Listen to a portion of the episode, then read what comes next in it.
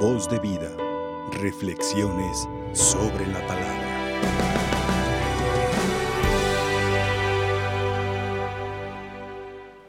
Un obispo de Cartago, amigo de San Agustín, comentaba ya en el siglo IV sobre esta fiesta de los santos inocentes y decía, todavía no hablan y ya confiesan a Cristo. ¿Sí? Todavía no rezan y ya adoran a Cristo.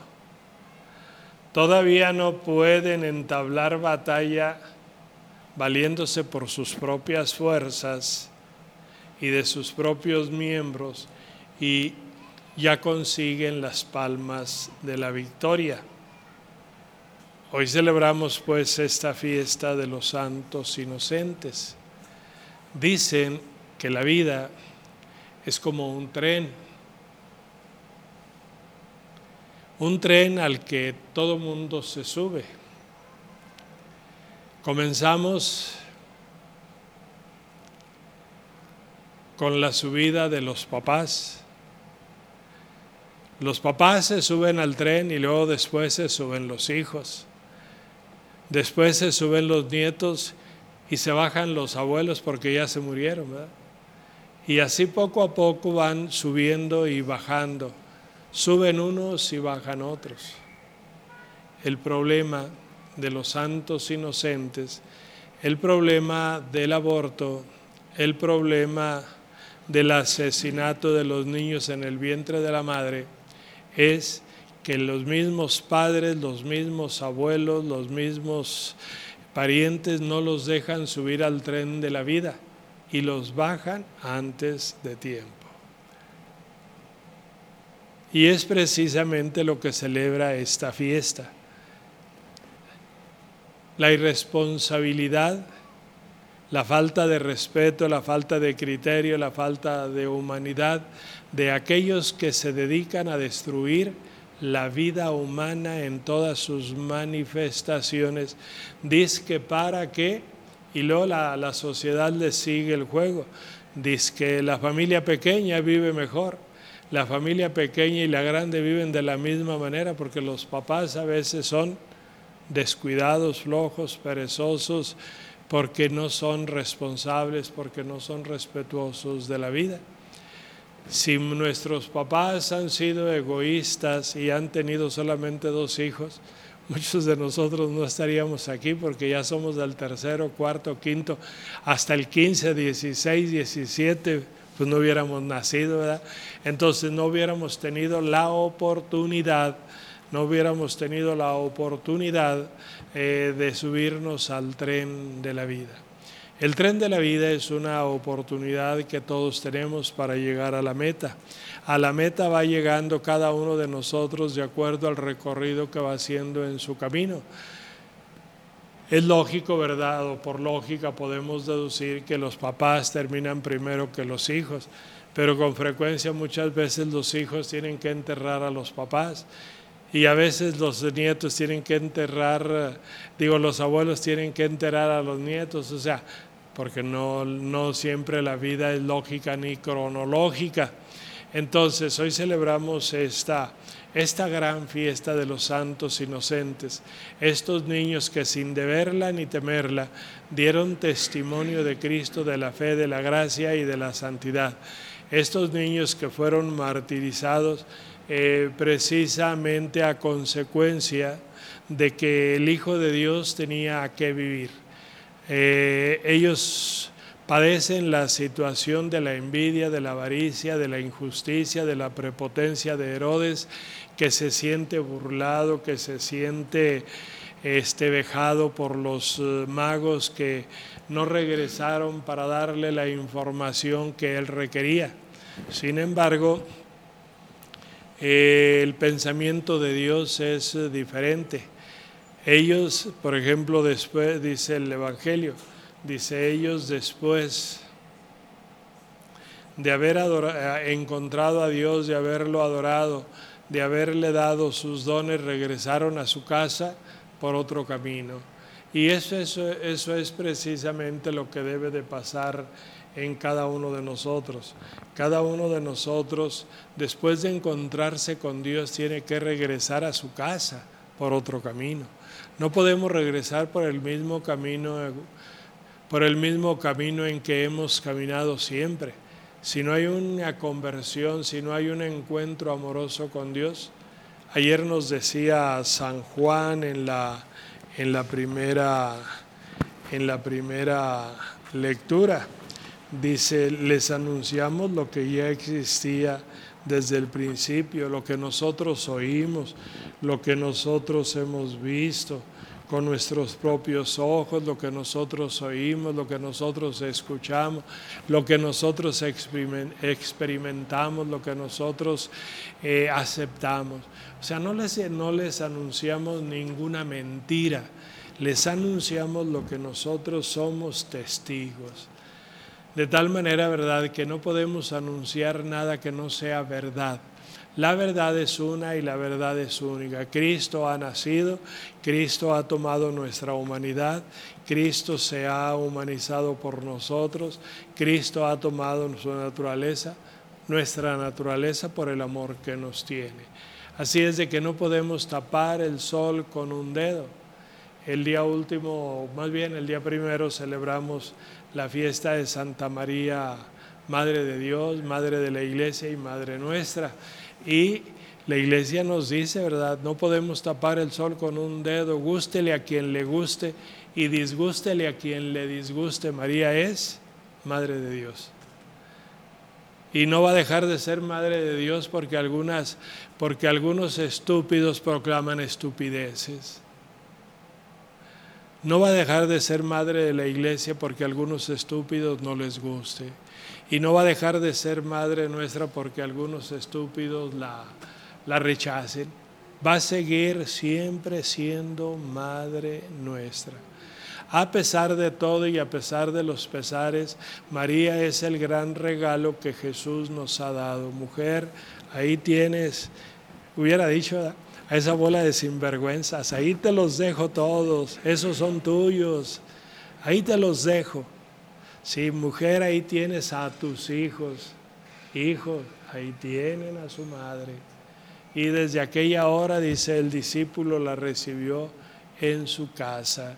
Entonces, este, con todo el dolor del corazón de los enemigos de, de los enemigos de la Virgen María, con todo su dolor, ¿verdad? María va a seguir siendo la madre, la madre de Dios. Hay una historia que yo les contaba en Navidad de dos niños traviesos, pero traviesos, de esos terribles, esos insoportables que ni solo se aguantan, de esos que están para sacarle un susto al miedo. Imaginen cómo serán de terribles eran tan terribles que siempre planeaban sus fechorías. La mamá, los papás ya no sabían qué hacer con los huercos, uno de ocho años y otro de diez. Eran tan terribles, ¿verdad? Que, no, no, insoportables. En cada cosa, en cada situación, en cada problema, ahí estaban ellos. ¿Sí? Entonces, como los papás no sabían qué hacer con ellos, un día le pidieron al director del orfanatorio que si podía platicar con sus niños. Y les dijo, el, era un sacerdote y les dijo, sí, con todo gusto, tráiganmelos.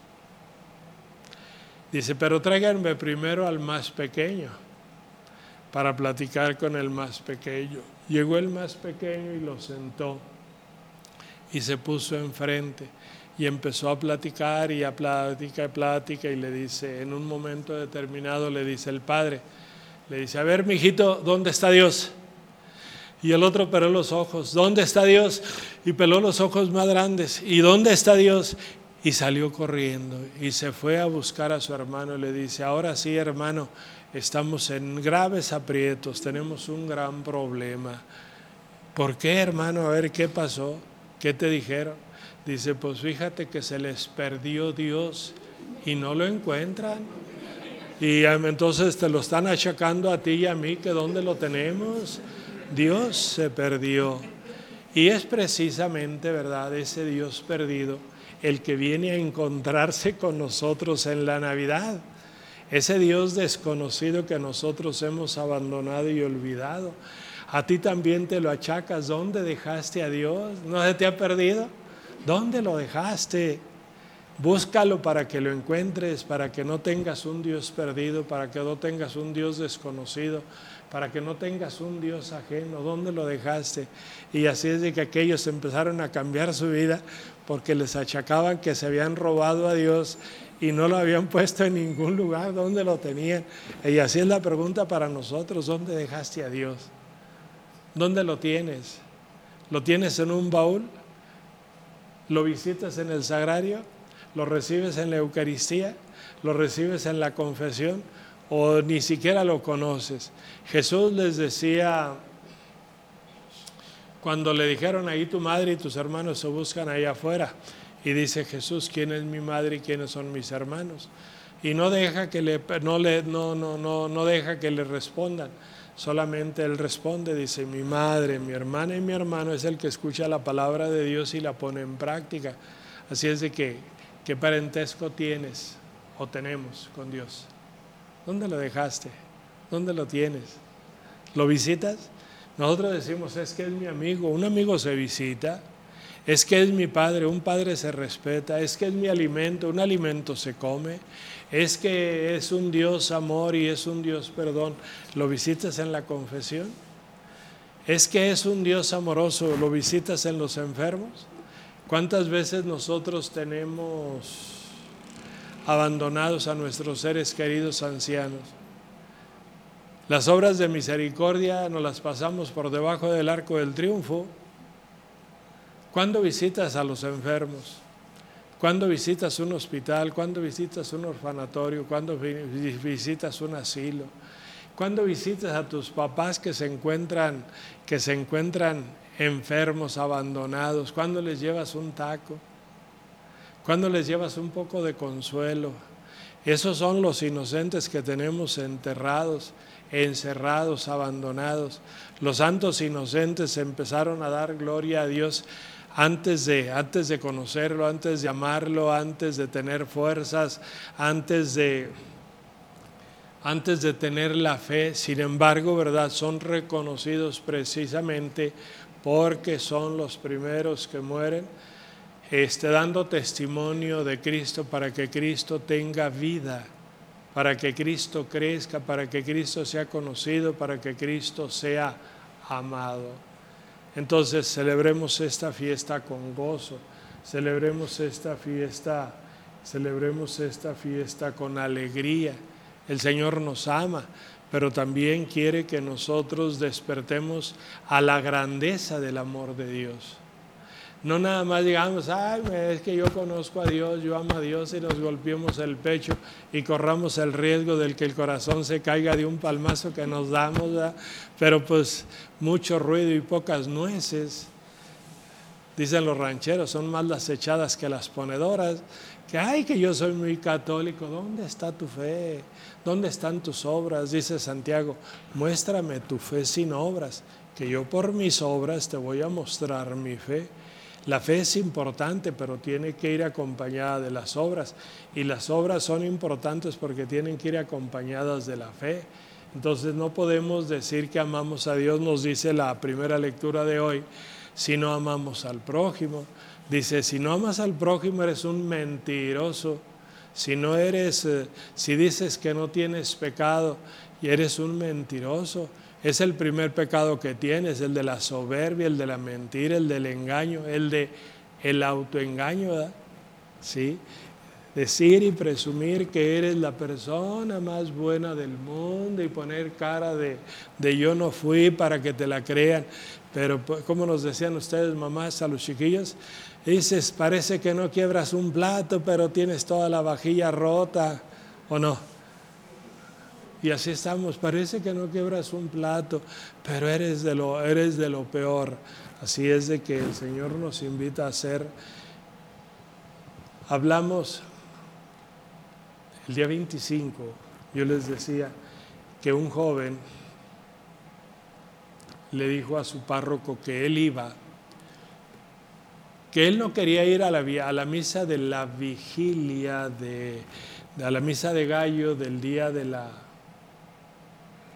de la Navidad, porque era ir a celebrar una locura. Celebrar la Navidad es celebrar la, la locura de Dios. Yo también me quedé así. Y entonces el chavo le dice, a ver, díganme, padre, no es una locura dejar el cielo por la tierra. No es una locura dejar el reino de Dios por este maldito infierno. No es una locura dejar al Padre, dejar al Padre, al Hijo y al Espíritu Santo y venirse con esta bola de locos que estamos aquí. No es una locura. Dice, no es una locura dejar el amor de Dios por el amor humano. No es una locura. ¿Verdad que sí? Dice, Dios está loco nos ama tanto, se ha vuelto loco que quiere rescatarnos a nosotros y quiere eh, contagiarnos de su locura. Y es cierto, Dios quiere contagiarte de su locura. Dios quiere que te contagies. Dios quiere, Dios quiere, ¿verdad?, que, que lo ames. Dios quiere, Dios quiere que lo sigas. Dios quiere que lo imites. Dios quiere que hagas o que hagamos su voluntad. Voz de vida, reflexiones sobre la palabra.